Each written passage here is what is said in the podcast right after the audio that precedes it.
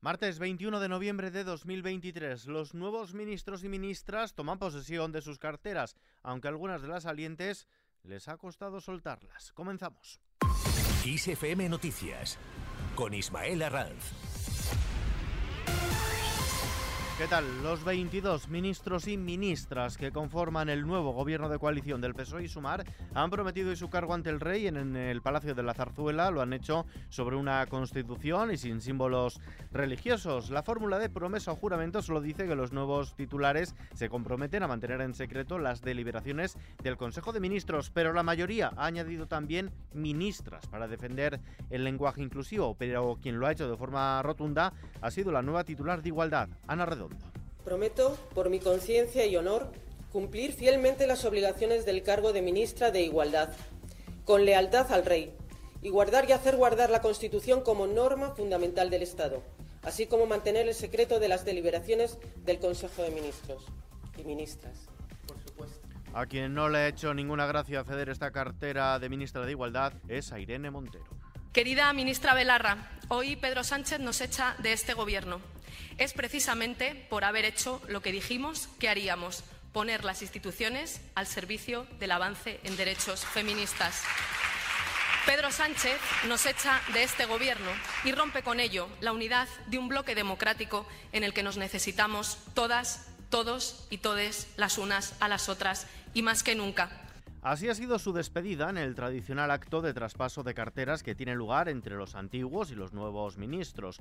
Una ausencia de elegancia de la que también ha hecho gala la secretaria general de Podemos, Ione Belarra, al entregarle su cartera como ministro de Políticas Sociales a Pablo Bustinduy.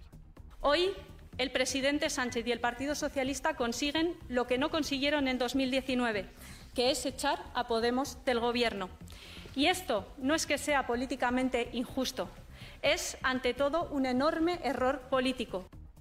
Recordamos que a Podemos se le ofreció entrar en el gobierno de coalición con el hasta ahora número 2 del Ministerio de Derechos Sociales, Nacho Álvarez, algo que rechazaron desde la cúpula de la formación morada que dirige Yone Belarra, quien le ha entregado también la cartera a Siro Rego, que asume ahora las competencias de juventud e infancia en un ministerio de nueva creación. Nosotras pensábamos, cuando éramos jóvenes, en que lógicamente teníamos que velar y pelear por un bienestar material, por un futuro feliz, por ver qué estudiábamos, qué queríamos hacer con nuestras vidas. Nuestros hijos y nuestras hijas ahora, además, tienen que lidiar con esta cuestión de la crisis ecosocial. Por eso, desde aquí quiero hacer un reconocimiento a la juventud valiente que se organiza y se moviliza en la calle para luchar contra el cambio climático. Mucha más complicidad y distensión ha habido en el traspaso de la portavocía del gobierno que Isabel Rodríguez deja ahora en manos de Pilar Alegría. En el mundo que haya ahora ha estado dirigiendo y ahora me traspasa a mí, eh, nos llaman pili mili. Estas, así nos definen a la una, a la una y a la otra. Y esta, ya hace un ratito en el despacho y me decía, yo te suelto la cartera con una sonrisa de oreja a oreja, digo, veo que no te hace especial duelo, Isabel, que, que es, un, es un área y es verdad que, aunque no haya carpeta, perdón, no haya cartera física, es verdad que es un área compleja. Y lo decimos desde el máximo respeto, porque sin ese trabajo colaborativo que tenemos con los medios de comunicación sería imposible que le trasladáramos a la gente el trabajo que se está realizando. Poniendo contexto, Rodríguez hasta ahora era portavoz del gobierno y alegría la del PSOE en Ferraz. Ahora veremos su cara después de las reuniones del Consejo de Ministros. Un tono distendido que Pilar Alegría también ha utilizado al recibir de Miquel Iceta las competencias de deportes. También soy consciente que dirijo un ministerio del que me atrevería a decir hay más de 47 millones de expertos en este país que saben de educación, tantos como entrenadores, ahora que llevo también deporte.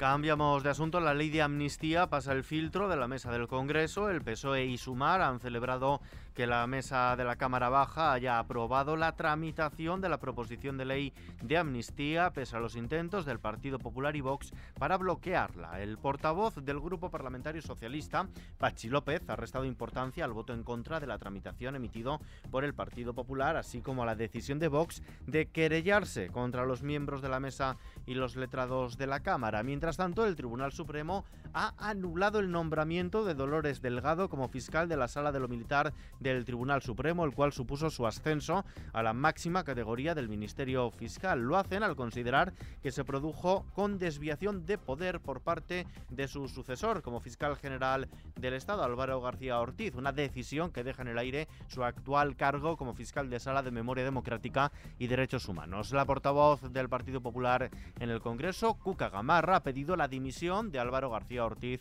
como fiscal general del Estado tras conocerse precisamente esta sentencia. Para la portavoz de los populares en el Congreso, el pronunciamiento del alto tribunal desde su imparcialidad y objetividad es una buena noticia y constata que la separación de poderes, dice la secretaria general del Partido Popular, se mantiene firme. El Tribunal Supremo ha calificado como desviación de poder la actuación del fiscal general del Estado en el nombramiento de quien fue su antecesora. Y sin duda alguna, en cualquier país europeo en el que la actuación del fiscal general del Estado hubiera sido calificada por el Tribunal Supremo como desviación de poder, ese fiscal general del Estado, de manera inmediata, hubiera dimitido.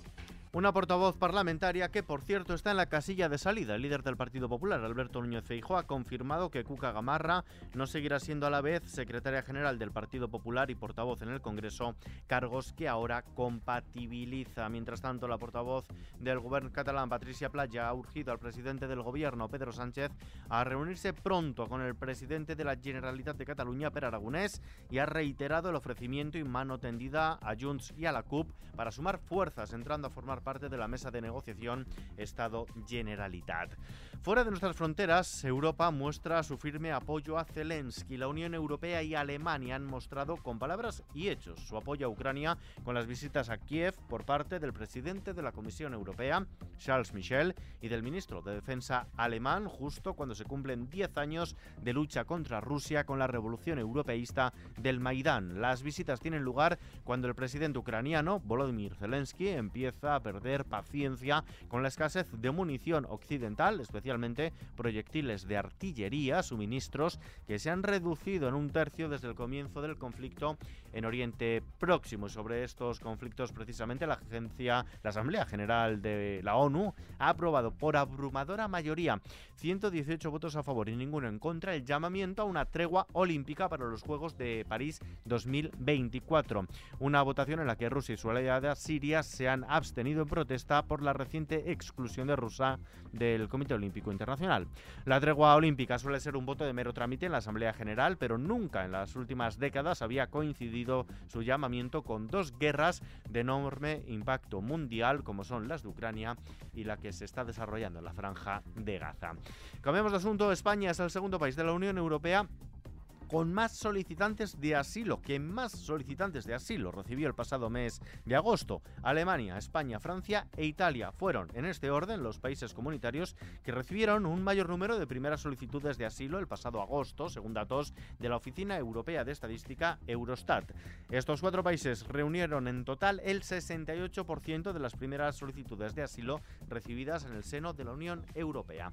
En clave sanitaria, el pico de la gripe llegará tras la Navidad. El número de casos de gripe en esta temporada se prevé menor que en 2022, aunque la incidencia durará más tiempo y alcanzará sus valores más altos después de las Navidades, según las previsiones de los expertos, que constatan que la enfermedad ya ha comenzado a incidir con la llegada del frío.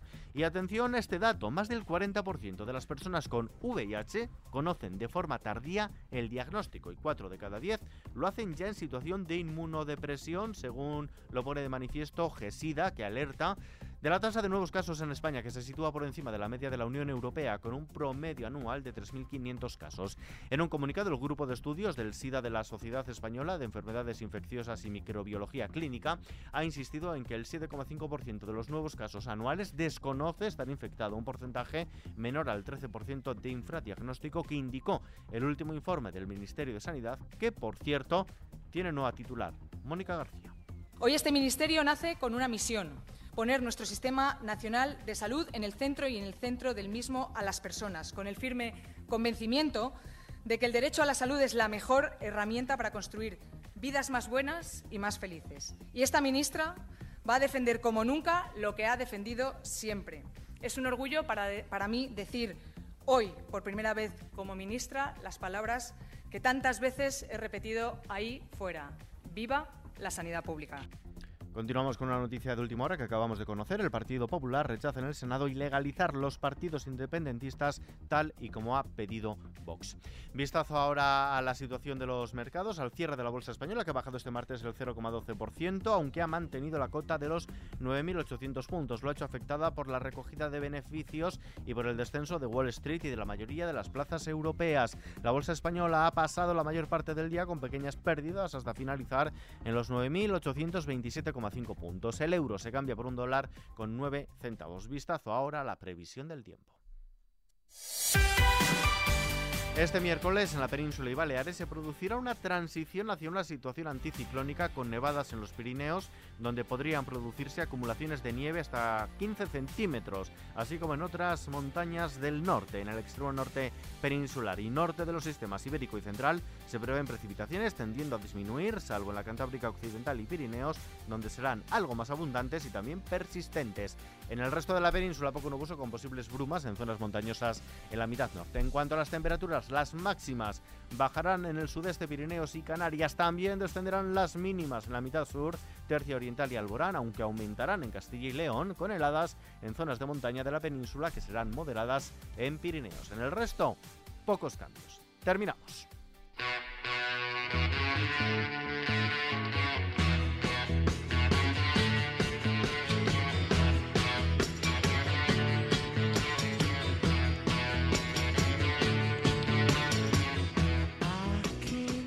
Rolling Stones anuncian gira que se desarrollará entre abril y julio del año que viene y que les llevará a diferentes ciudades de Estados Unidos y de Canadá donde presentarán su nuevo disco, Hackney Diamonds. La gira con el mismo nombre del álbum comenzará en Houston el 28 de abril y terminará en la localidad californiana de Santa Clara el 17 de julio con un total de 16 conciertos. Por el camino pasarán por Atlanta, Chicago, Filadelfia, Las Vegas y Orlando, además de por la ciudad canadiense de Vancouver. Según explican sus satánicas majestades en un comunicado en su página web, el público podrá disfrutar en directo de clásicos suyos como este Satisfaction que estamos escuchando, además de temas de su último disco, el primero con canciones nuevas en 18 años.